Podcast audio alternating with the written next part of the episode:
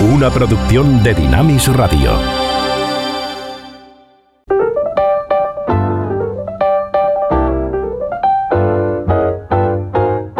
Ruta 66. Un recorrido con José de Segovia por la cultura popular a la luz de los 66 libros que iluminan el camino de la vida. If you ever plan to motor west. ¿Hay un Dios ahí? Y si existe, ¿le importa realmente nuestra vida? ¿No hay una cuestión más básica para el ser humano y su relación con la vida y el mundo que esta pregunta? Si verdaderamente no hay un Dios ahí, entonces nuestra vida no tiene sentido. Estamos solos y debemos simplemente buscar en nuestras aspiraciones lograr lo que podamos. Pero si hay un Dios ahí, encontrarle y responder a Él será nuestra necesidad básica. Si Él existe, tiene poder y esto se muestra en la vida y el mundo.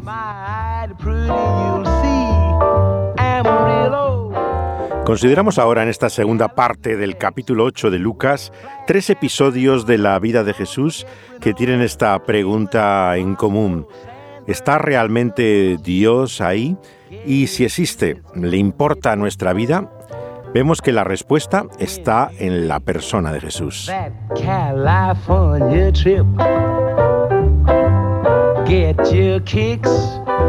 El cantante puertorriqueño José Feliciano también en el año 71 se unió al clima que en América llevó a la revolución por Jesús, como así lo calificó la revista Time, la más veterana de Estados Unidos. Y en un disco, precisamente ese año, tiene esta canción en la cual le dice a Jesús que venga y vea lo que pasa en este mundo. Estaba en un álbum que tiene el significativo título de Esto es lo que el Espíritu necesita. Feliciano es de origen católico, claro, y además practicante, y eh, ciego de nacimiento, es conocido sobre todo por eh, su feliz Navidad, que cuando llega a estas fechas uno acaba aburrido ya de escucharlo en todas partes. Pero él tenía canciones mucho más eh, que la de Navidad que merecen la pena considerar. Y esta es una de su primera época, del año 1971. Ven, Jesús.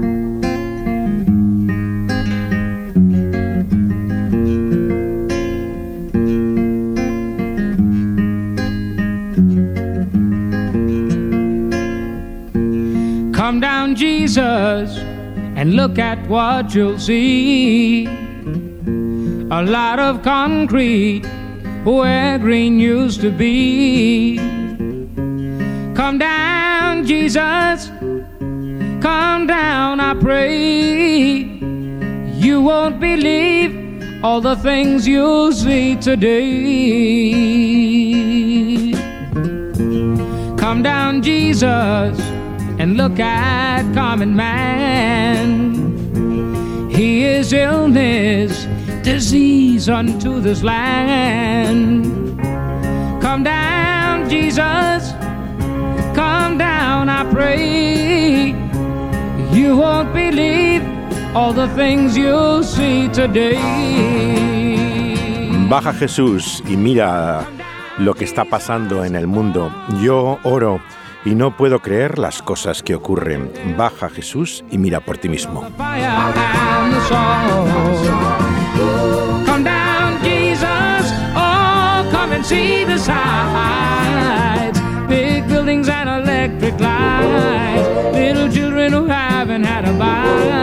Come down, Jesus. And tell me, do you think this is right? Come down, Lord. Come down, Jesus, and look at modern man. Human cancer created by your hand. Come down, Jesus Come down, I pray. You won't believe all the things you'll see today.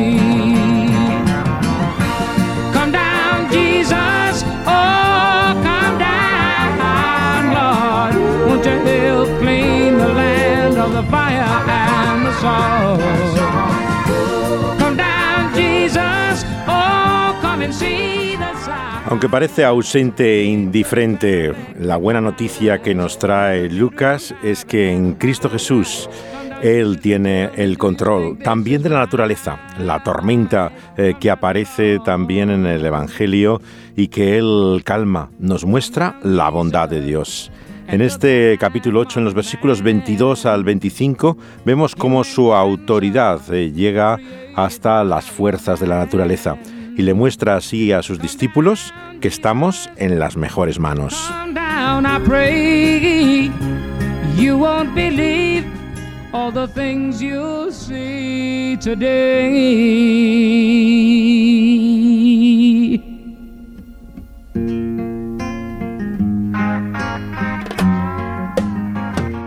Esas mismas inquietudes espirituales que vemos en la canción de Feliciano aparecen en toda la música del canadiense Daniel Lanois.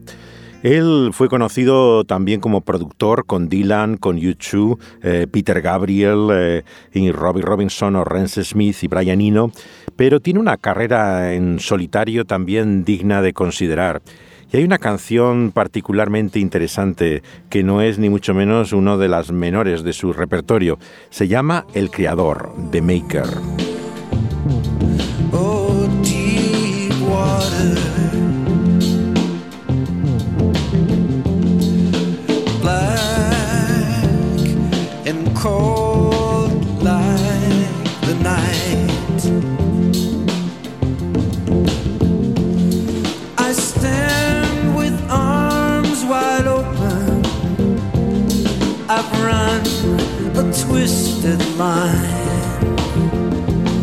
I'm a stranger in the eyes of the Maker.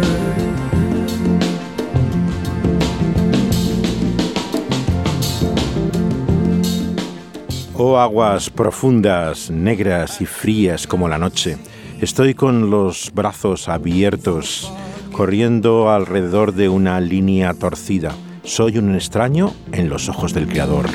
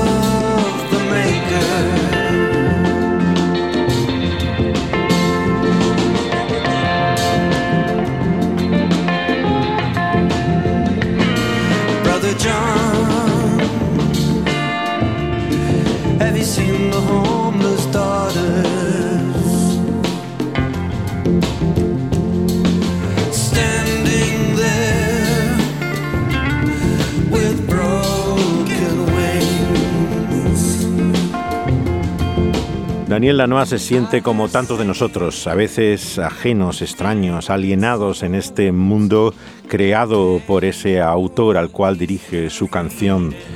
Jesús cuando muestra su poder reprendiendo a los vientos y hablándole a los discípulos de su falta de fe, nos muestra que no es una deficiencia por su parte que no lo percibamos. Vemos que nuestro problema es la confianza realmente no acabamos de creernos que Dios es bueno.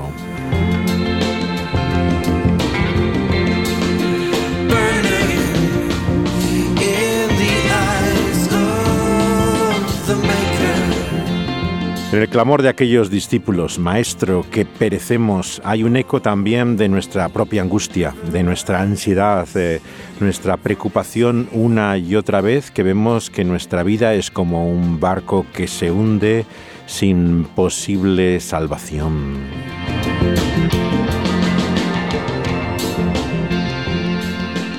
When the days are cold and the cards all fold and the saints we see are all made of gold. When your dreams all fail and the ones we hail are the worst of all and the bloods run stale I wanna hide the truth I wanna shelter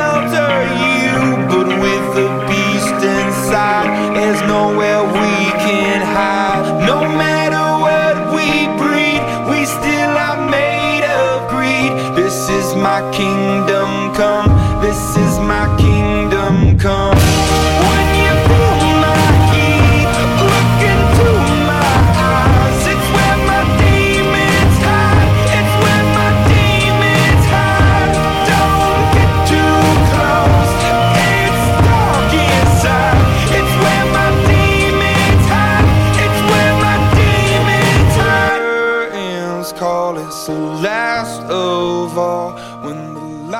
siguiente episodio del Evangelio nos habla de este conocido momento en el cual se encuentra Jesús con un hombre endemoniado, el Gadareno.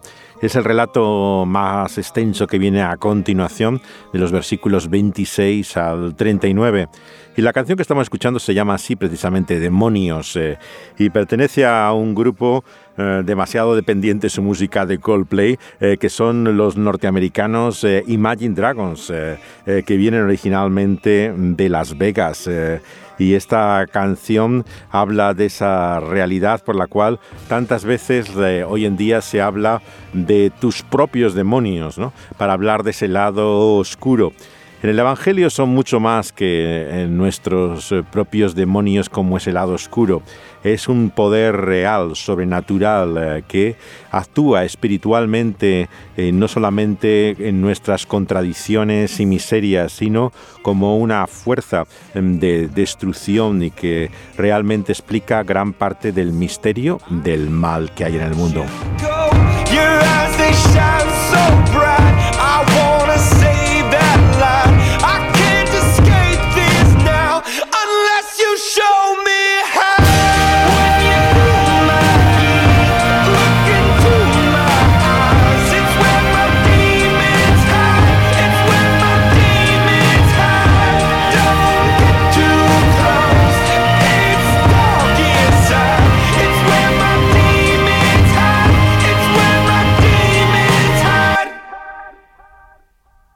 En la década de los 50, los eh, ya tan famosos hermanos Mars no tenían el mismo favor que contaban en los años 30. Su última película, Amor en Conserva, era del año 49 y Groucho empezaba a aparecer en la pequeña pantalla con la llegada de la televisión, con un concurso al mismo tiempo que en la radio imitaba el estilo eh, de este tipo de programas eh, televisivos. Era el año 1961. Y uno de los concursantes estaba vestido con un traje blanco y gafas oscuras y se presentó como si fuera un príncipe de Arabia Saudí. Groucho descubrió la trampa. El joven de apenas 33 años se llamaba en realidad Bill Blatty y había publicado una novela bastante cómica que se llamaba ¿Cuál es el camino a la Meca, Jack? Y eh, Groucho reconoció que la, había leído y él y la concursante contestaron todas las preguntas, eh, eran parejas en los que concursaban, incluyendo la decisiva, que le daba el premio principal de 10.000 dólares. Al responder correctamente que las pirámides eran la única de las siete maravillas del mundo antiguo que sobrevivía, Groucho le preguntó a Blatty en qué pensaba invertir eh, el dinero del premio que le daban, y él dijo que se dedicaría a escribir El exorcista. Lo cierto es que cuatro novelas y tantos guiones por cine eh, vieron la luz antes de finalmente eh, el fallecido Bill Fredkin eh, llevarla a la gran pantalla. Blatty había nacido el año 28 en Nueva York y era el quinto y último hijo de una familia de migrantes libaneses. una familia pobre. Muy cercano a su madre, sus padres llegaron al suelo americano en los años 20 a bordo de un barco de ganado. Y poco después el padre les abandona. Él con su madre cambian de domicilio cada pocos meses al no poder pagar el alquiler. Vendía tarros de jalea de una especie de membrillo casero a puertas de los importantes edificios que había en Nueva York. El año 36, Roosevelt estaría presente también en la ceremonia de la primera piedra del túnel eh, que había en Queens y Mary cogió al niño de la mano y una bolsa de papel eh, en la otra. Y vemos que estaban frente al presidente y ella simplemente le dijo, quiero darle la mano. Comenzó a buscar algo en la bolsa de papel hasta que Mary saca un tarro de cristal eh, lleno de jalea casera. Todo el empeño de aquella madre era que su hijo estudiara, que fuera realmente alguien en la vida. Y es así como llega a la escuela jesuita de Brooklyn. Era una escuela para niños ricos, pero Mary consiguió una cita con el director, que era, eh, claro, un religioso, el padre Hooper, y logró matricularle gracias a una beca. El profesor de latín, Thomas Birmingham, se convertiría en su mentor. Mary conoció a través de una vecina a un hombre que se llamaba Neil Sullivan, que era profesor de teología en la Universidad de Georgetown, en Washington. Y vemos que eh, así consiguió eh, su pequeño, eh, ya crecido para ser estudiante universitario, la única beca que se concedía en ese año.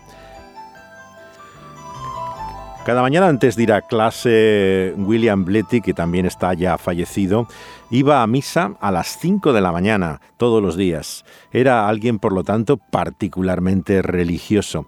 Tenía problemas para conciliar el sueño. Y en el año 49 está leyendo un artículo en el periódico de Washington. Estaba firmado por un reportero llamado Bill Brinkley y contaba sobre dos sacerdotes que hicieron un exorcismo a un niño de 13 años en Mount Rainier, Maryland. Pletty escuchó hablar por primera vez de este caso en una clase de teología que daba el padre Eugene Gallagher y empezó a preguntarse por la realidad de los demonios. De esta forma, en este caso real, escribe, como sabemos, la historia del exorcista.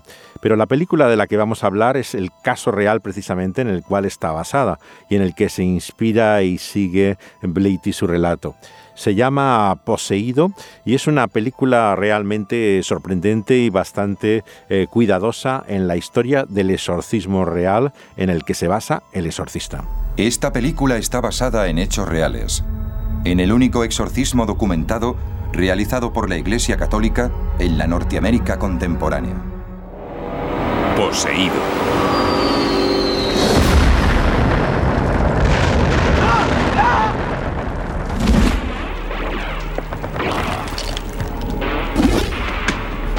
En algún lugar de Francia, Día de Todos los Santos, 1944. ¡Ahí llegan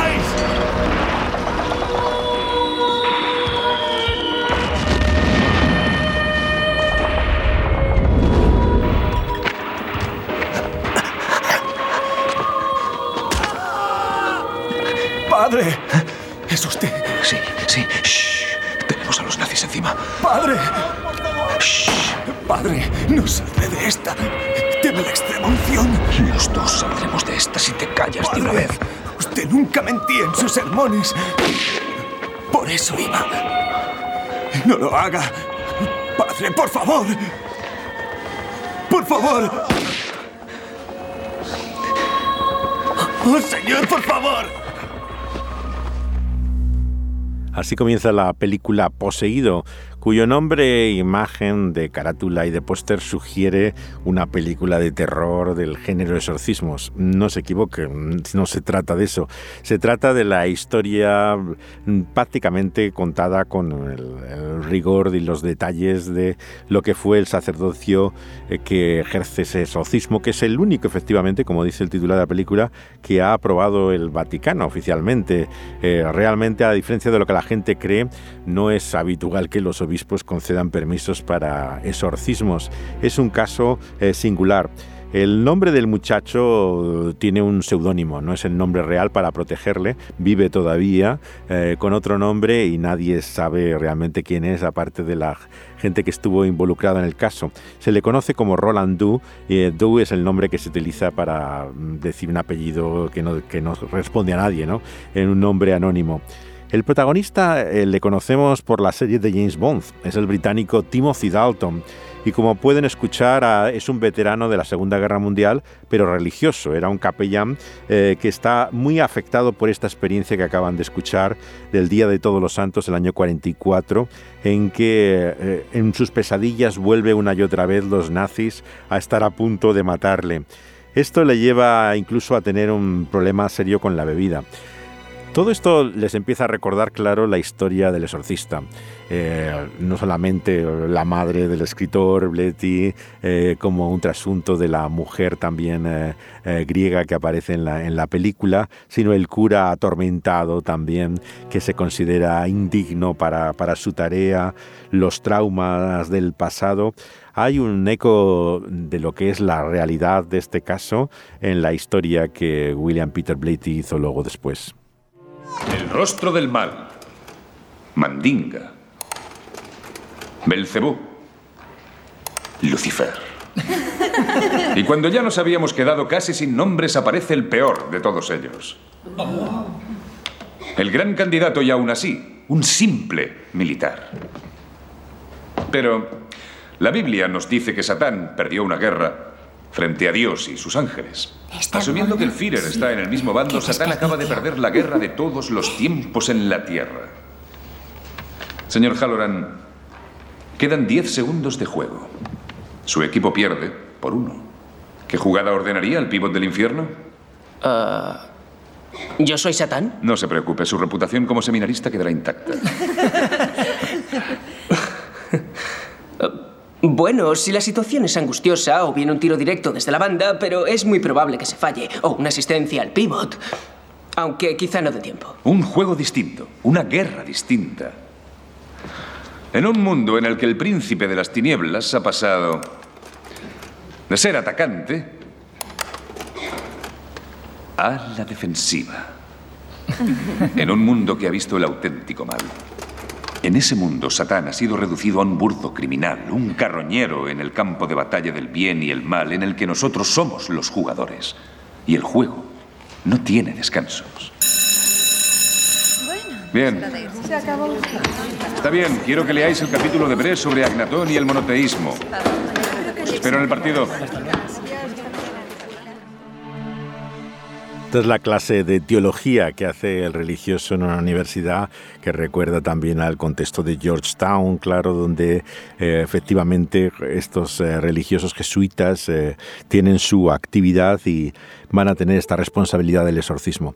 El episodio de la clase es importante para entender también cuál es el argumento tanto de Blatty como de los religiosos que hacen el exorcismo.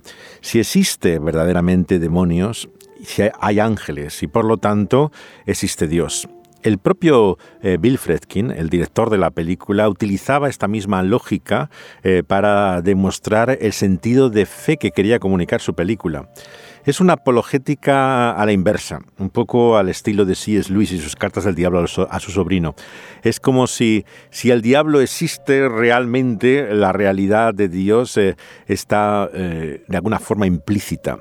Esta particular apologética hace que, claro, las historias del exorcista originalmente en sus primeras versiones no eran ni mucho menos una alabanza a Satanás, al diablo, ni una recreación en la obra demoníaca. Todo lo contrario, era la demostración de la realidad de Dios y, como dice en la clase, de la victoria de eh, Jesús sobre el mal, de tal forma que está a la defensiva. Ya no se trata de alguien al que tener miedo, que ese es el, el espíritu y la motivación del exorcismo, la confrontación que no viene del terror, del miedo, sino de la confianza de que tienen la victoria de Cristo por su sangre a su lado. La historia además no solo tiene las referencias al nazismo y de Hitler en la misma clase, sino también al racismo que en aquel momento, en los años 50, se produce la confrontación por primera vez del inicio del movimiento de los derechos civiles con ese tradicional eh, racismo americano, al cual se enfrenta también el sacerdote, como vemos en las propias puertas de su facultad. ¿Quién ha sido el malnacido que ha lanzado esto? Vamos a luchar en una guerra contra gente como vosotros. Oficial, venga, arréstenles. Oficial, oficial, han ingresado los sabios. Es un crimen. Esta es la gente que debería detener. Está muy equivocado, padre. Nadie ha ido a la guerra por los negros, se lo aseguro. Vamos.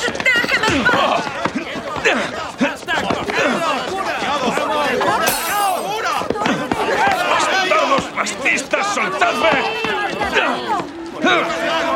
¡He dicho que me soltéis! ¡Soltadme! Antes de salir el libro en el cual está basada la película, que se llama exactamente igual, Poseído, Possess, eh, que está escrito por Thomas Allen, es un libro eh, serio que sigue todo el caso en detalle, hubo artículos en los cuales eh, conoce con más detalle la historia.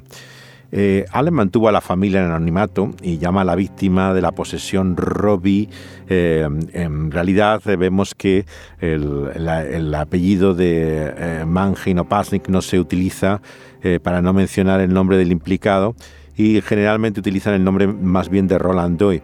Se han utilizado diferentes maneras para denominar al niño, pero ninguna es la verdadera identidad de él que no tiene nunca intervenciones en ningún programa de televisión documental ni en ningún lugar. Él llegó a formar luego una familia y siguió una vida eh, después eh, sin aparentemente conflictos de lo que ocurrió. Esto vemos que eh, comienza, él nace el año 35, en la casa en la que vivía Ronald, como le vamos a llamar, eh, que estaba en un suburbio, en una de estas eh, zonas residenciales a las afueras de Washington. El exorcismo eh, vemos parte de unos fenómenos que empiezan a ocurrir en la casa. A pocos meses de cumplir los 14 años, este adolescente, que era hijo único, tenía en su casa a sus padres y a una abuela, eh, pero también estaba el personaje que van a escuchar ahora en el siguiente diálogo, que es una tía paterna eh, que residía en San Luis y que tenía una afición muy marcada por el ocultismo y particularmente se dedicaba al espiritismo, a comunicarse con los muertos, eh, creía ella, y le enseña a su sobrino cómo usar el famoso tablero de la Ouija, ¿no? Que es la combinación de estas dos palabras en francés y alemán, oui y ya, que es una forma muy elemental de interpretar como mensajes en palabras. ¿no? Y eh, igual que vemos en la película del exorcista, es efectivamente porque el niño en la realidad, la niña de la película, es- tenía ese juego con la Ouija que empieza a tener estos fenómenos en su casa eh, que realmente eh, se convierten en una pesadilla y que interpretan como muertos que estuvieran intentando comunicarse con los vivos. Espíritus nunca se equivocan, Robbie. Hay otro modo de llegar al más allá.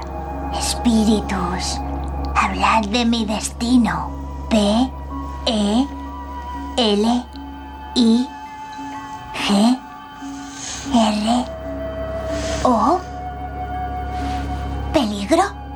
Este mundo está lleno de peligros y el más allá también.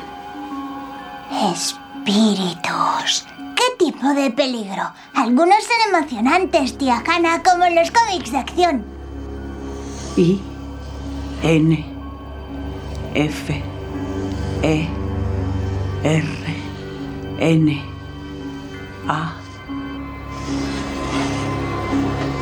L. Infernal.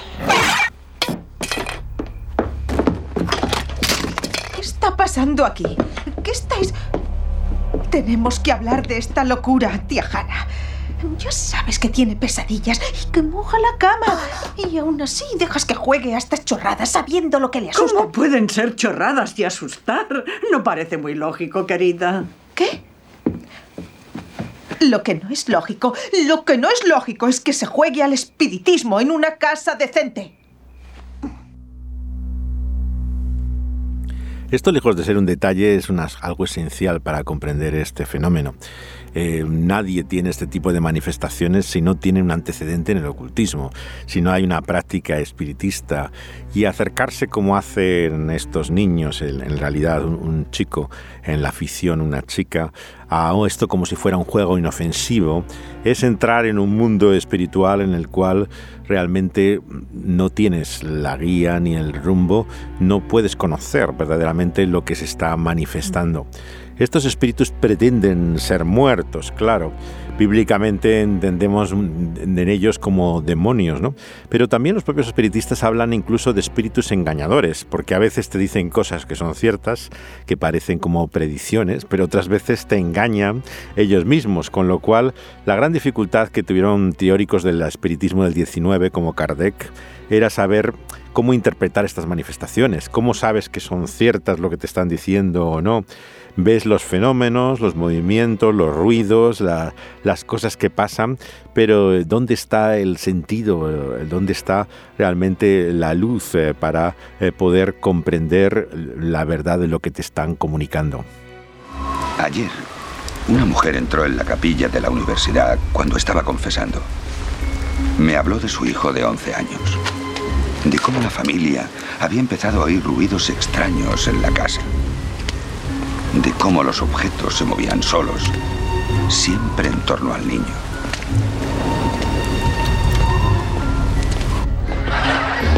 Está arriba. Le acompaño a su habitación.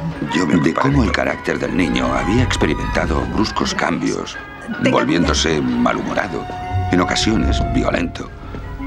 Me dijo que habían empezado a aparecer en su cuerpo heridas y una especie de zarpazos que, según habían interpretado, les llevaban a la universidad.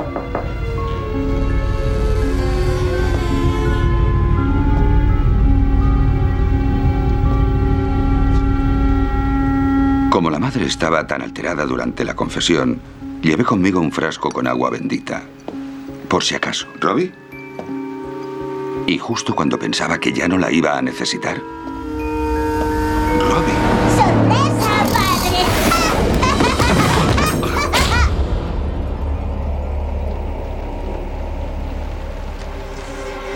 algún modo, el chico hizo gala de una fuerza y una potencia que solo puedo calificar de sobrehumana. Ya sé que pensarás que me he vuelto loco, pero creo que ese niño podría estar poseído. No, no creo que estés loco, pero pareces un lunático perturbado del siglo XII. No sé. A ver, ¿cuánta gente dice haber presenciado todo esto? Sus padres, vecinos, eh, profesores, estudiantes, por lo menos unas 12 personas. Son muchos testigos. Son muchos rumores. ¿Crees que están mintiendo? No sé. Seguro que se creen todo lo que te han contado, pero lo mismo pasa con los platillos volantes. ¿No has oído hablar de la histeria colectiva? Lo sé, pero cuando estuve en esa casa noté la presencia del. del mal. Pero no el mal como concepto, el mal como. como una fuerza, ya sabes. Como una presencia. Aunque nada de esto tiene sentido si no lo has vivido, olvídalo. ¿Cómo has quedado con la familia? Oh, Les he dicho que volvería mañana y. Quieres una segunda opinión, ¿no? Sí. Te saldrá caro. ¿John igual quiere etiqueta roja? Soy sacerdote, Ray. Negra. Oh, negra, claro. Son religiosos ambos los que están hablando y lo hacen también en un eh, campo deportivo de la universidad que recuerda claro a la película El exorcista en algunas escenas, guiños, referencias, ¿no? La figura de él en la noche con la, la casa iluminada. Hay muchas de referencias a la que será la película sin lugar a dudas más importante de esta historia. Lo que ocurre en la casa, digamos, es que lo que ellos interpretan como muertos intentando entrar en este mundo a través de las paredes, en principio lo que se ve es como un goteo. O sea, eh, tanto eh, Ronald, el niño, ¿no? como su abuela escuchaban ya como si fuera una especie de gotera, que provenía de un dormitorio en el cual colgaba un cuadro de Cristo que comenzaba a agitarse, ¿no? Y que interpretan, por lo tanto, como una realidad demoníaca. La tía fallece a los 54 años, bastante eh, joven, y él intenta contactar con, con, la tía una vez muerta por medio de la tabla de la, de la Ouija. Lo único que consigue es que haya ruidos cada vez más en el dormitorio y después de noches eh, consecutivas eh, intentando aguantarlos, ¿no? vemos que eh, empiezan a, haber movimientos en la habitación también de abrigos desprendiéndose de los percheros, un ejemplar de la Biblia disparado de la estantería que aterriza a los pies del chico, un vaso estrellándose contra las paredes. Este es el tipo de espectáculo terrorífico que pueden ver en la película. lo interesante es que ellos como él era de origen católico, vagamente, la mujer era protestante, recurren a un pastor luterano que aparece al principio de la película y que es eh, Luther Mills Schultz, eh, que es bastante escéptico ante todo esto. Él lo ve con sus propios ojos, o sea, él ve, como se ve en esta película de Poseído, cómo el mobiliario se desplaza, cómo hay platos volando, ve el colchón temblando. Pero a pesar de ello, el reverendo luterano es bastante escéptico y se inclina por la posibilidad de que eh, es o maniobras del muchacho y lo que necesita es un psiquiatra, como vemos que en la película El Exorcista empieza a recorrer eh, las consultas este, este niño. Schultz prueba un pequeño experimento según el cual Ronald pasaría una noche en su casa para ver los fenómenos eh, que tenían lugar, exactamente como vemos en la película Poseído, eh, cómo va a la casa del pastor protestante y está ante la incomodidad de su esposa allí eh, viendo lo que, lo que ocurre. Al llegar la medianoche, la cama empieza a agitarse ¿no? y entonces se prueba a acostar al niño en el suelo con un par de mantas y se desliza por toda la habitación el propio pastor con Ronald sobre ella. No se ve esto en la película, pero eso fue lo que ocurrió y sin embargo a pesar de esto no estaba impresionado, seguía creyendo que de alguna forma eran cosas que se podían explicar de otra manera que no fuera espiritual. Este es el poder y la fuerza de los prejuicios, ¿no? Según cómo te acercas a todas estas realidades sobrenaturales, las puedes eh, interpretar muy distinto según tu actitud.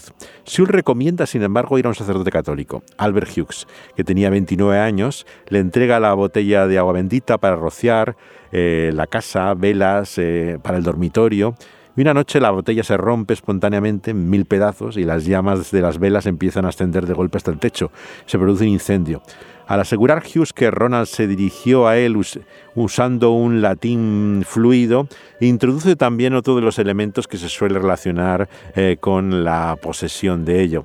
Esto, sin embargo, es algo bastante discutido. Parece ser que Hughes pensó que esto eh, había sido así, pero sin embargo el asistente al exorcista eh, niega realmente que el niño hablara en latín, eh, una lengua que no conocía por supuesto y que solamente los sacerdotes podían entender.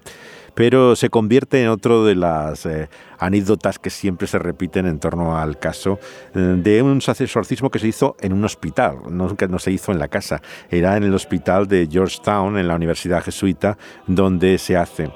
Eh, no hay tampoco datos que puedan permitirse decir las obscenidades que dice el, niño, la niña en la película, el uso de esas lenguas, las marcas en el cuerpo famosas que sí que aparecen bastante en poseído. Tampoco hay una evidencia muy clara en todos los informes de que aparecieran. ¿no? Realmente lo más claro es un movimiento de lo, de mobiliario, eh, las cosas que, ocurren en la, en la casa, eh, que les llevan finalmente a trasladarse. Se mudan de San Luis, eh, la familia decide irse al lugar donde vivía la familia paterna, ¿no? y se establecen entonces en otra, en otra casa, intentando que cambie lo que está ocurriendo hasta entonces. ¿Cuánto tiempo dedicasteis a las posesiones cuando estabas en el seminario? Una clase y un examen tipo test. Pues ya me sacas una clase de ventaja. ¿Te fijaste en lo que había escrito en el estómago del niño, verdad? ¿Has oído de qué están hablando esos curas? Shh. Déjame oír. Entendiste lo que dijo en latín, ¿no? Ministro de Cristo, ¿acaso no ves que soy el diablo? ¿Por qué me molestas? Según la familia, el niño no ha recibido formación religiosa, jamás ha estudiado latín ni ninguna otra lengua. A lo mejor ha estado en la biblioteca. Allí también tiene libros sobre magia. ¿Crees que está jugando a algo? Sea lo que sea, está pidiendo ayuda a gritos, incluso aunque no sea consciente. Tendremos que informar al arzobispo, Ray. ¿Y cuánto debería de contarle? ¿Quieres que te excomulguen? Lo menos posible. La prima del niño Ronald sugiere comentar el caso a uno de los profesores jesuitas que había en la universidad. Se llamaba el padre Raymond Bishop.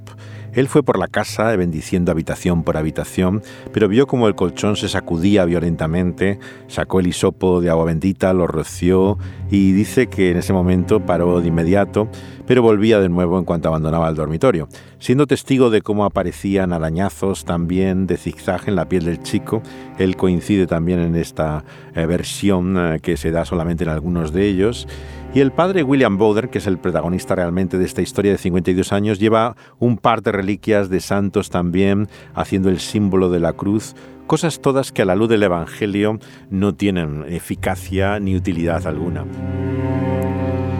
Estrictamente hablando, por lo tanto, desde el punto de vista evangélico protestante, debemos decir que no hay exorcismos, no hay un ritual por el cual, de una forma como supersticiosa, mágica, por determinado tipo de, de actos ¿no? y de objetos, se produzca una liberación espiritual. Lo que nosotros creemos es en el poder de la oración, eh, del anuncio por la palabra del Evangelio. Esto es lo que realmente actúa y obra eficazmente frente a la obra del diablo. Este sacerdote Bowden se une a otro, que es el, son los dos protagonistas de la película, eh, el padre Walter Halloran. Este tendría también 26 años, o sea, exactamente más o menos eh, algo menos de lo que tienen los actores de esta película, y que son los artífices del único exorcismo realmente, como se dice desde el principio, que ha permitido oficialmente la Iglesia Católica. Cada vez que él pronunciaba Bowder la palabra Dominus y Deus, Señor y Dios, aparecían arañazos, decían en el torso, en las piernas del chico, gritos de dolor, se formaba la palabra infierno o, les decía que se fueran, escupía varias veces. Esto es, eh, aparece en el testimonio de ellos dos, no, no tanto eh, la historia del lenguaje obsceno o los movimientos famosos que han hecho famosos la película de, de ¿no? Eh, es, eso fruto de la imaginación. Durante el día Ronald hacía vida normal, incluso hablaba con los sacerdotes de su situación estaba en un hospital, recordámoslo, una habitación aislada del hospital, que era la más tranquila, y eh, decide en cierto momento que ya eh, es el momento de volver a casa y que puede estar con sus tíos. Pero los fenómenos vuelven a sucederse. Bowden decide probar a convertir a Ronald al catolicismo, recordemos que eran protestantes de origen o no practicantes, recibe el bautismo pero con violentos ataques, ¿no? llega incluso a fracturarse la nariz, eh, Halloran, y Bowden pregunta en voz alta cuál es el nombre del demonio que habita en el cuerpo del chico, la fecha también que tenía pensado abandonarlo, y en el pecho aparece la palabra simplemente infierno y rencor, ¿no? Mientras que hay especulación sobre unos números que podían haber aparecido. Ronald vuelve al hospital, es la enésima sesión ya de exorcismo, aparece la palabra salida en el pecho del muchacho, eh, decide que es el momento de darle también la comunión y él reacciona con mucha furia, propina puñetazos, ¿no? Y eh, se muestra también con una fuerza que no es eh, natural. Y tras escupir el chico a Bowder, eh, vemos que en uno de sus ojos una nueva voz surge de la garganta, que es de donde vienen los famosos cambios de voz de, que aparecen en la, en la película del exorcisto, ¿no? que dice Satán, eh, soy San Miguel y te ordeno a ti, le dice el cura, eh, y a otros espíritus que abandonéis este cuerpo. Y dice la palabra, el nombre de Dominus, ahí inmediatamente, ahora, ahora. Y siempre con esa palabra de Dominus parecía que era cuando el demonio parecía ser afectado por ello.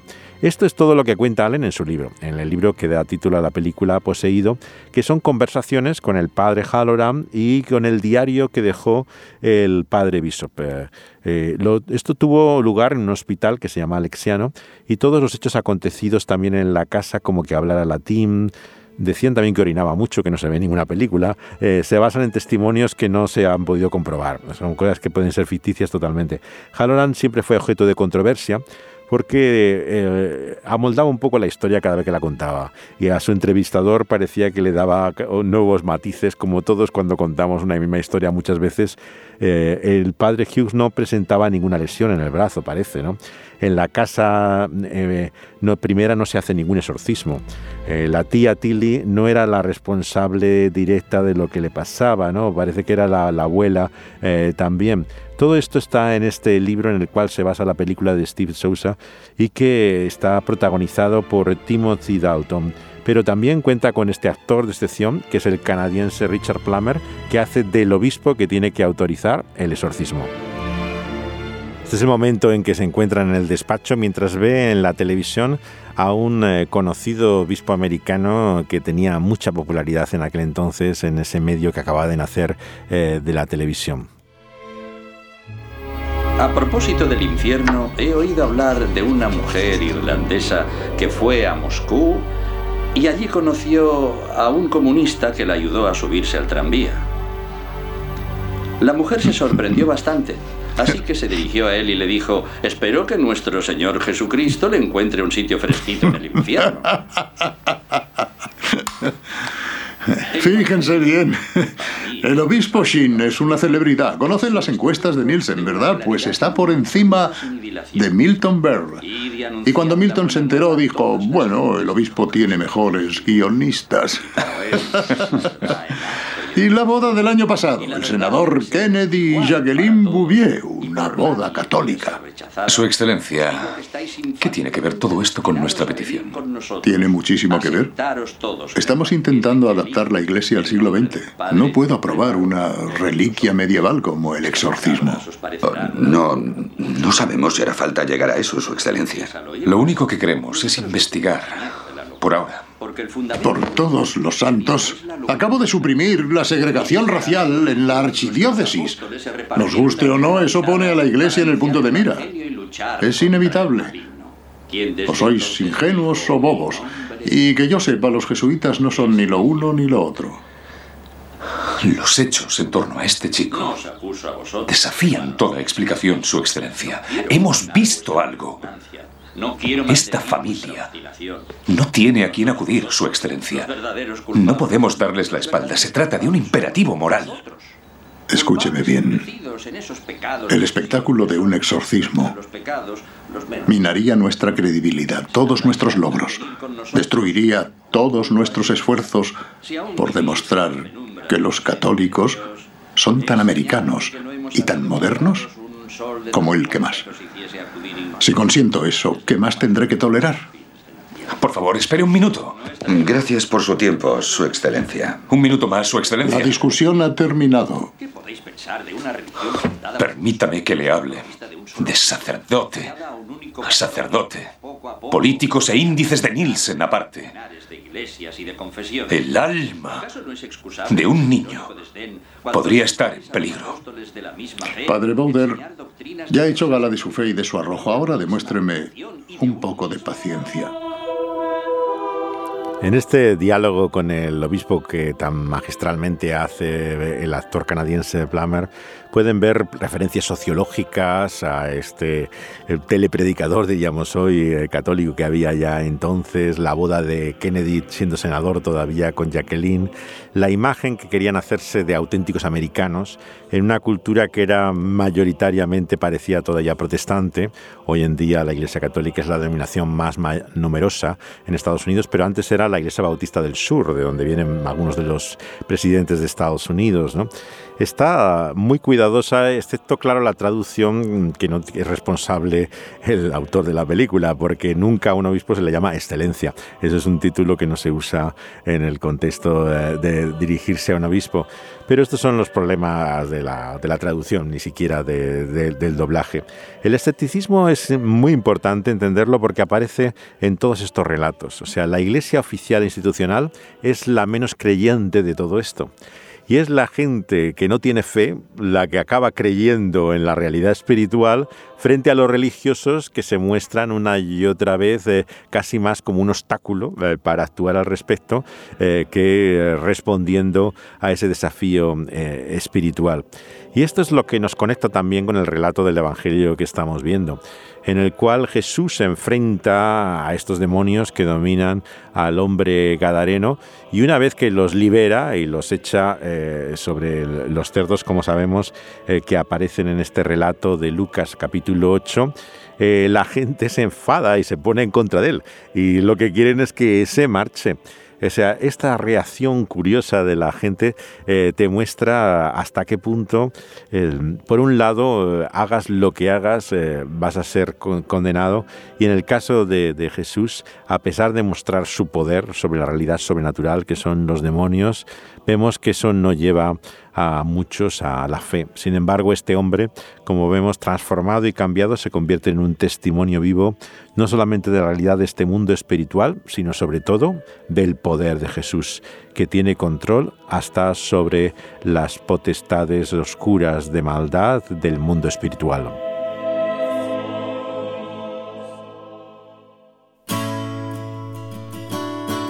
Y esta es eh, Leslie Phillip, eh, ahora llamada Sam, cuando estaba casada con T-Bone Barnett eh, y su canción Dios cuida de nosotros, Dios te está mirando.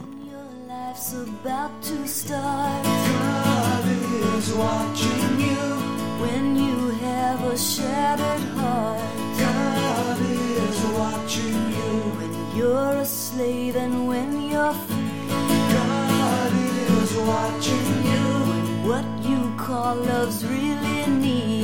God is watching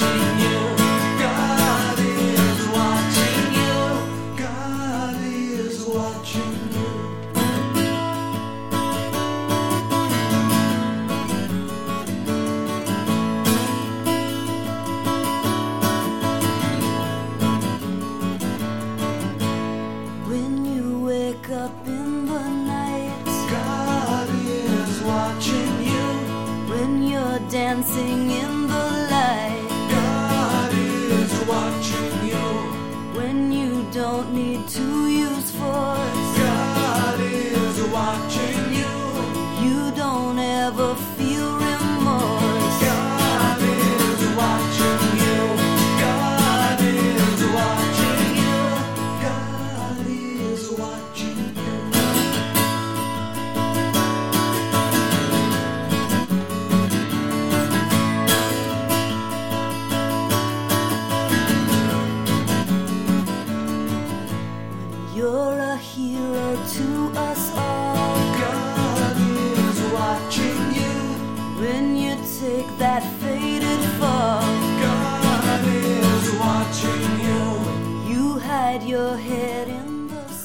El último relato combina dos episodios, lo que ocurre con la hija de Jairo y también con la mujer que toca el manto de Jesús.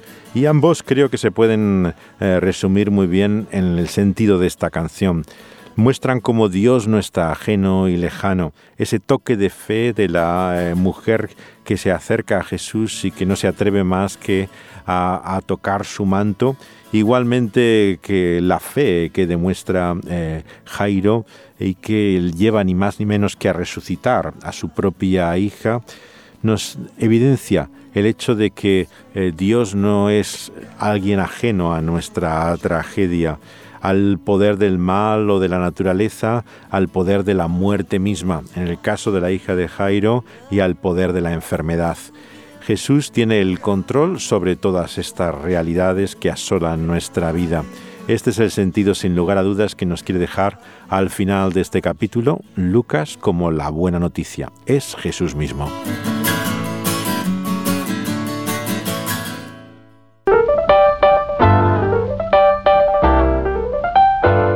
Continuamos entonces nuestro viaje y veremos en la siguiente parada el capítulo ya 9 del Evangelio de Lucas para descubrir el asombro y la maravilla de esta buena noticia que es Jesús mismo.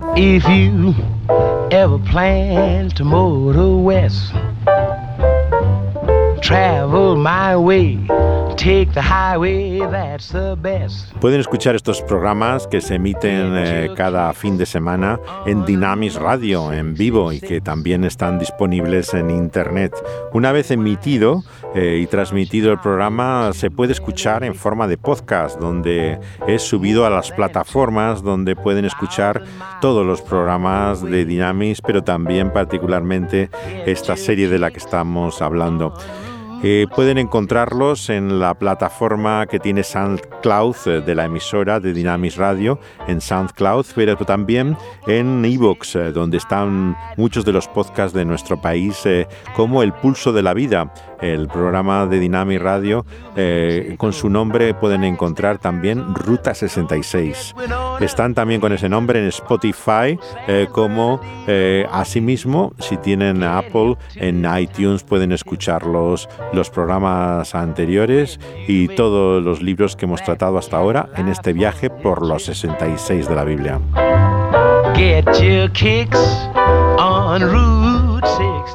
Dani Panduro ha estado controlando el sonido, eh, los diálogos, las canciones y la música sobre la que hablo. José de Segovia una vez más con ustedes y les invitamos a seguir eh, nuestro viaje también en la próxima parada. Muchos saludos desde aquí en Dynamis Radio. Besos, abrazos, juntos o por separado.